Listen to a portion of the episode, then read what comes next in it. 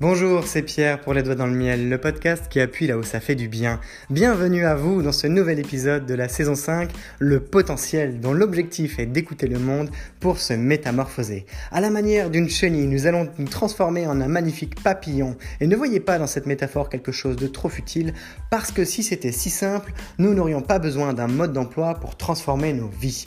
Alors, vous pourrez trouver dans cette suite de podcasts un accompagnement qui va de la réflexion à la pratique, de la stratégie au déploiement, de la théorie à l'expérience, un ensemble d'outils très concrets à appliquer dans votre quotidien pour faire face à vos contradictions, prendre votre vie en main et surtout vous autoriser à vivre pleinement.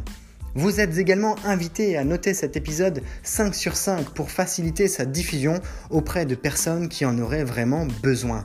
Peut-être que vous en faites partie et vous avez ce pouvoir entre les doigts. Le podcast est aujourd'hui écouté par plusieurs milliers de personnes chaque mois dans 27 pays et c'est grâce à vous, alors merci.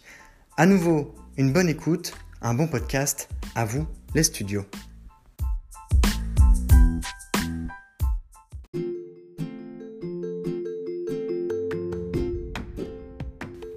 Dans l'épisode précédent, j'ai commencé à vous parler de différentes méthodes, de différents moyens, de différentes personnes, de différents métiers pour créer une nouvelle, alors j'ai pas précisé nouvelle, mais pour créer une dynamique d'accompagnement. Créer une nouvelle dynamique d'accompagnement, ça aurait été peut-être limitant, bien que avec une nouvelle dynamique d'accompagnement, on puisse eh bien, faire un bond en avant. Mais après tout, quand on n'est pas habitué à quelque chose, quelque chose de nouveau, s'il n'y a pas de, transition pour le changement, on risque aussi de se casser la figure. Donc au moins créer une dynamique d'accompagnement qui est la suite légitime, la suite accueillie, la suite qu'on embrasse, qu'on prend à bras le corps, qu'on enlace, pour faire corps avec elle et être capable de, de passer d'un point A à un point B. En fait, c'est très simple, mais ça ne veut pas dire que c'est facile. C'est très simple parce que ça peut se résumer en quelques mots dynamique d'accompagnement. Mais pour être accompagné, faut-il vouloir être accompagné? Et dans le fait de vouloir, il y a différents niveaux, il y a au moins trois niveaux.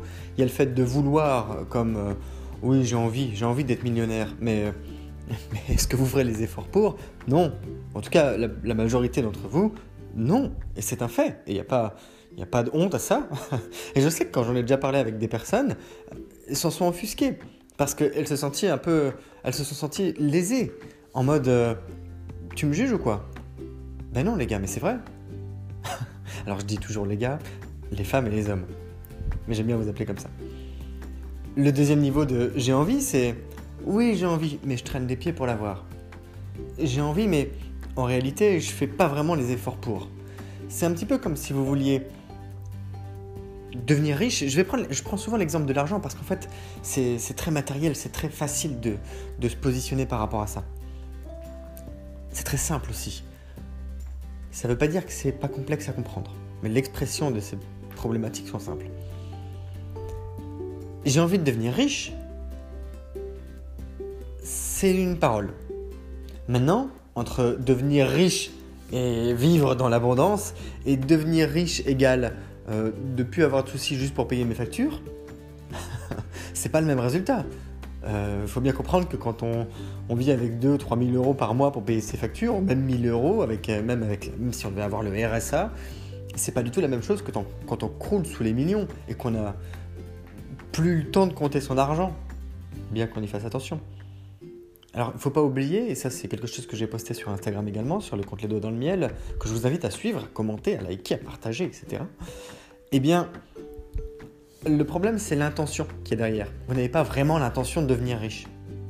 Alors, remplacer riche par heureux si vous n'êtes pas à l'aise avec ça, par exemple, parce que je sais que ça pose aussi souci parfois d'en discuter. L'argent est un, un des tabous qu'on ne devrait pas avoir comme tabou, parce que c'est bien dommage, c'est important. C'est important d'avoir de l'argent. Pas partout, mais quand on veut payer, quand on veut s'acheter des choses, c'est avec de l'argent, c'est pas avec de l'amour. On n'achète pas des fringues avec de l'amour. Ou alors essayer de, payer en bisous euh, le caissier ou la caissière euh, à l'entrée d'un magasin. Ou essayer de payer en, en, bisous à distance, en bisous sans contact, un petit terminal de paiement euh, ou, de remplacer votre téléphone par votre langue. Enfin, toujours est-il qu'en période de coronavirus, c'est pas recommandé. Déjà, qu'en temps normal, ça fait un peu bizarre. prenez soin de vous. Et enfin, le dernier, je m'égare, pardon. Enfin, le dernier niveau de volonté, c'est vraiment où vous vous êtes engagé. Et s'engager, c'est s'engager corps et âme, c'est être capable de mettre la totalité de ses efforts pour atteindre un but. Alors je vous invite à aller voir euh, Oussama Hamar, par exemple, sur euh, Internet, sur YouTube, qui a de très nombreuses vidéos. Je ne sais pas combien ce que j'en ai vu. Je pense que je dois être un de ses fans euh, les, plus, comment dire, les plus aguerris, au moins via ce canal de distribution, au moins via le canal vidéo YouTube. Après, bon, il a, sûrement tout un tas d'autres fans beaucoup plus proches, mais il parle de ça. Il parle de ces gens qui qui, sont engagés. Et il prenait l'exemple, j'ai regardé une vidéo ce midi, il prenait l'exemple de être président. Qui veut être président? Et il prenait l'exemple de, je Mitterrand, qui partageait la, réponse à un journaliste. Le journaliste lui posait cette question. Est-ce que c'est dur d'être président? Et le, le président euh, lui répond un petit moment de silence. Non. Mais il faut le vouloir. Être président, c'est un sacrifice de ouf. C'est un sacrifice de dingue. C'est, d'un point de vue humain, c'est, juste incroyable ce qui se passe. la, la, pression, le, fait de gérer ses émotions, le fait de faire passer l'état avant, le, le, fait de faire passer des, des, Enfin, on passe dernier en tant que personne. On ne prend pas spécialement soin de nous. Il faut, que, il faut prendre soin du pays. Il faut prendre soin d'une nation. Et ça, c'est la priorité. Le, pour le bien des citoyens, pour le bien des habitants du pays, pour le bien d'une communauté, pour le bien d'un continent, etc., etc. Pas beaucoup de monde veut devenir président. Et encore moins en sont capables. Mais on pourrait dire pareil avec astronaute, avec pilote de chasse, avec des métiers où c'est tellement hardcore de devoir y arriver, parce que c'est difficile et qu'il faut se donner les moyens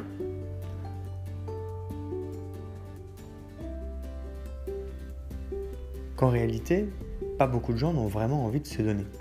Mais c'est aussi à cause de nos modèles. C'est parce que dans notre entourage, on n'a pas des modèles qui ont réussi ces trucs-là.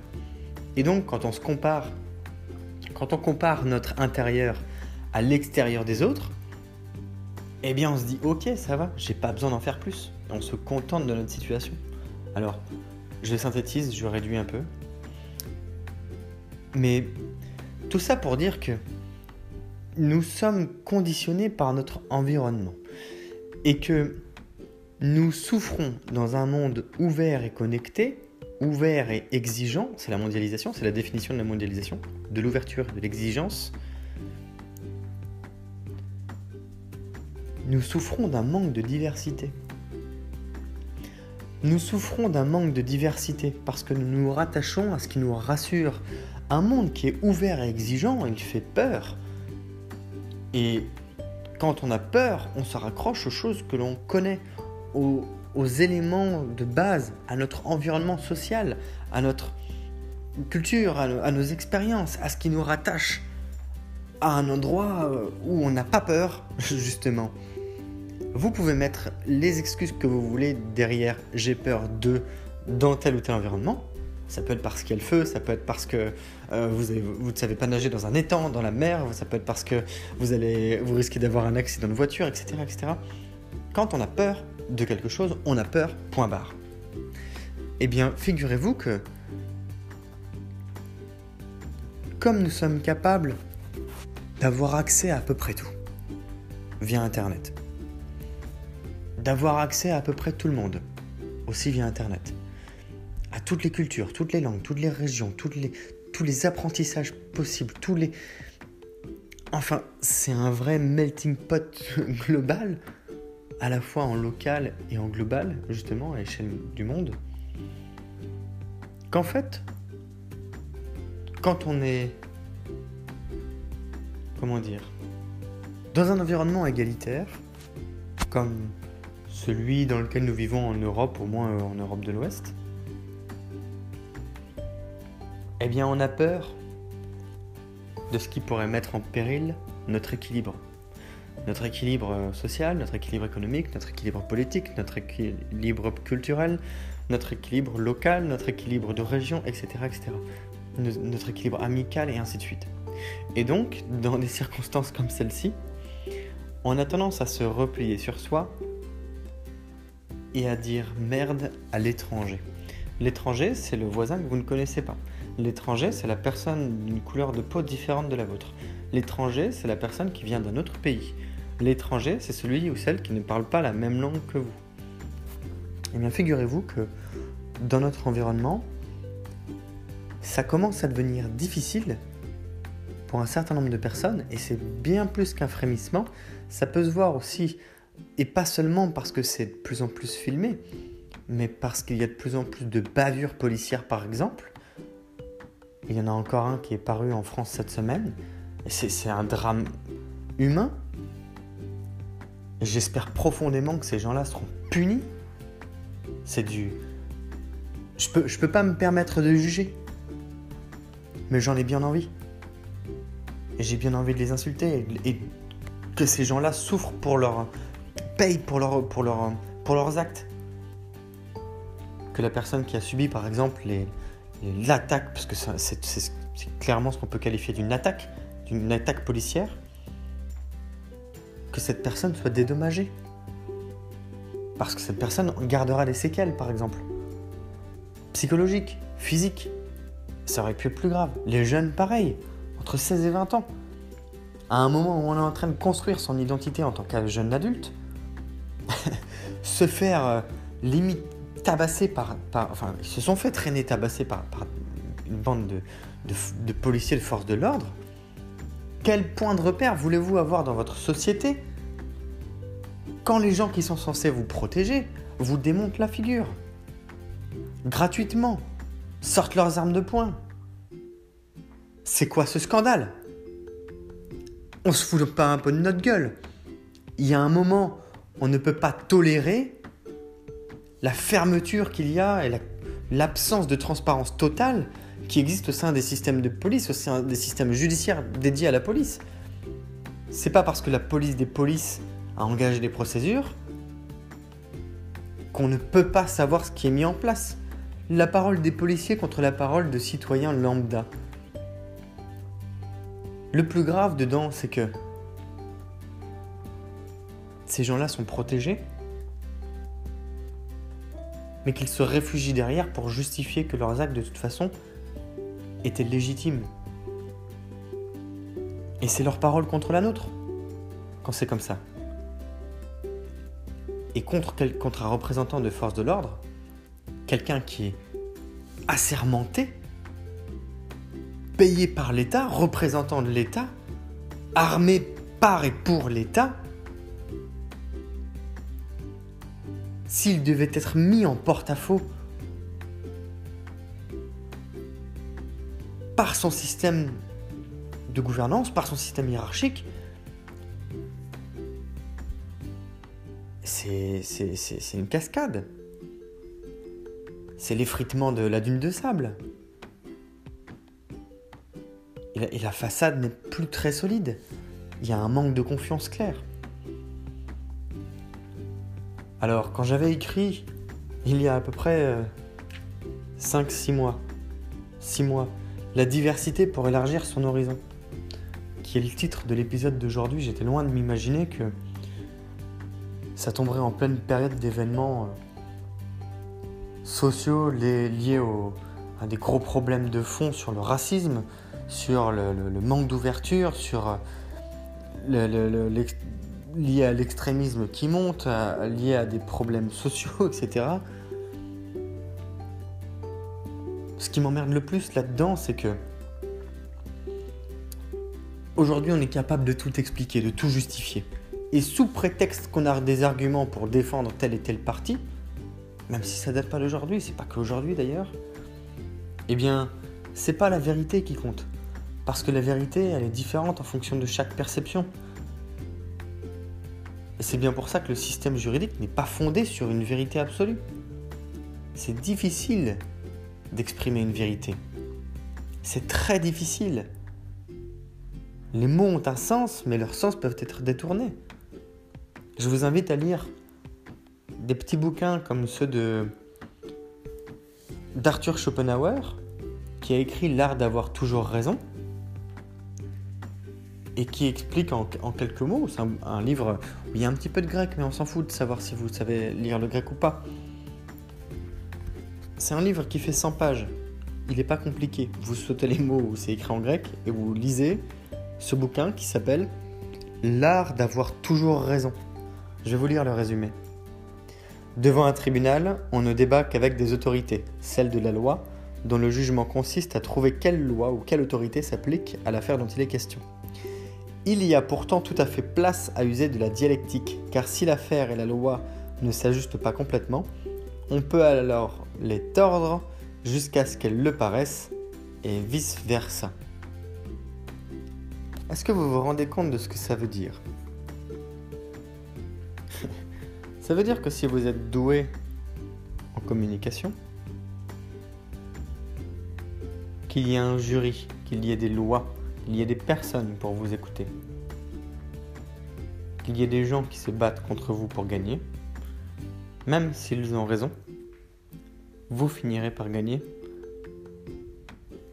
Parce que vous aurez exprimé à votre manière une façon qui convenait mieux pour convaincre un public donné que vous avez raison. Le problème avec l'autorité, c'est la confiance. Parce que quand on, considère que quelqu'un a de l'autorité, on lui fait confiance même quand il dit des conneries, même quand il a tort. le problème aussi avec l'autorité à laquelle on se réfère, c'est que le jour où on comprend que cette autorité a tort, on ne peut plus lui faire confiance. Alors initialement, j'étais parti sur la diversité pour élargir ses horizons, pour s'émanciper en tant que personne et, utiliser son, son potentiel d'un point de vue, on va dire, pas bébé, mais très fleur bleue. Vous parlez de. Comment ça s'appelle? De. De croissance personnelle, ce genre de choses. Mais dans des contextes comme aujourd'hui, ça a du sens de se tourner aussi vers les autres et de considérer ses propres limites comme des vraies limites. Si vous n'êtes pas tolérant, assumez-le et travaillez dessus c'est plus facile et c'est plus juste par rapport à vous-même. Si vous méprisez des gens pour leurs origines, pour ce qu'ils vous rappellent, pour ce qu'ils ne vous rappellent pas, pour ce qu'ils vous font envier ou pour ce qu'ils vous font dégoûter, sachez au moins reconnaître votre posture d'inconfort et d'incompréhension même face à cela parce que cela jouera en votre faveur de croissance et probablement, et je l'espère, en faveur de la croissance de notre société par rayonnance. Alors, justement, puisqu'on élargit un peu nos horizons, dans l'épisode prochain, on parlera d'empowerment, qui est un facteur central d'évolution durable. L'empowerment, plutôt que de vous donner la définition, je vous donne rendez-vous dans l'épisode prochain.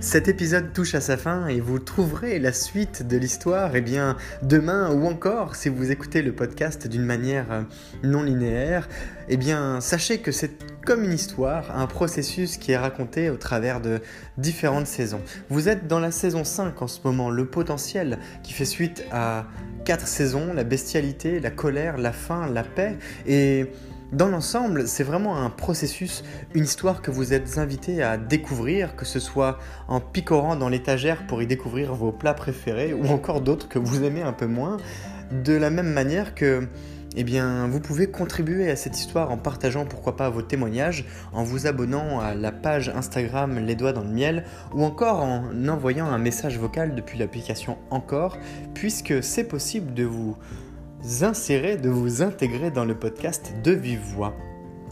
À nouveau, je vous remercie pour votre écoute, pour votre fidélité. C'est grâce à vous, eh bien, si moi aussi j'ai la motivation de continuer à produire le podcast, de la même manière que c'est grâce à vous et aux bonnes notes que vous pouvez partager sur les applications où vous écoutez le podcast, c'est grâce à ces bonnes notes que le podcast est diffusé auprès de personnes qui ont plaisir à découvrir ce qui est dit. Je vous souhaite une belle journée et je vous dis à demain. C'est Pierre, les doigts dans le miel, le podcast qui appuie là où ça fait du bien.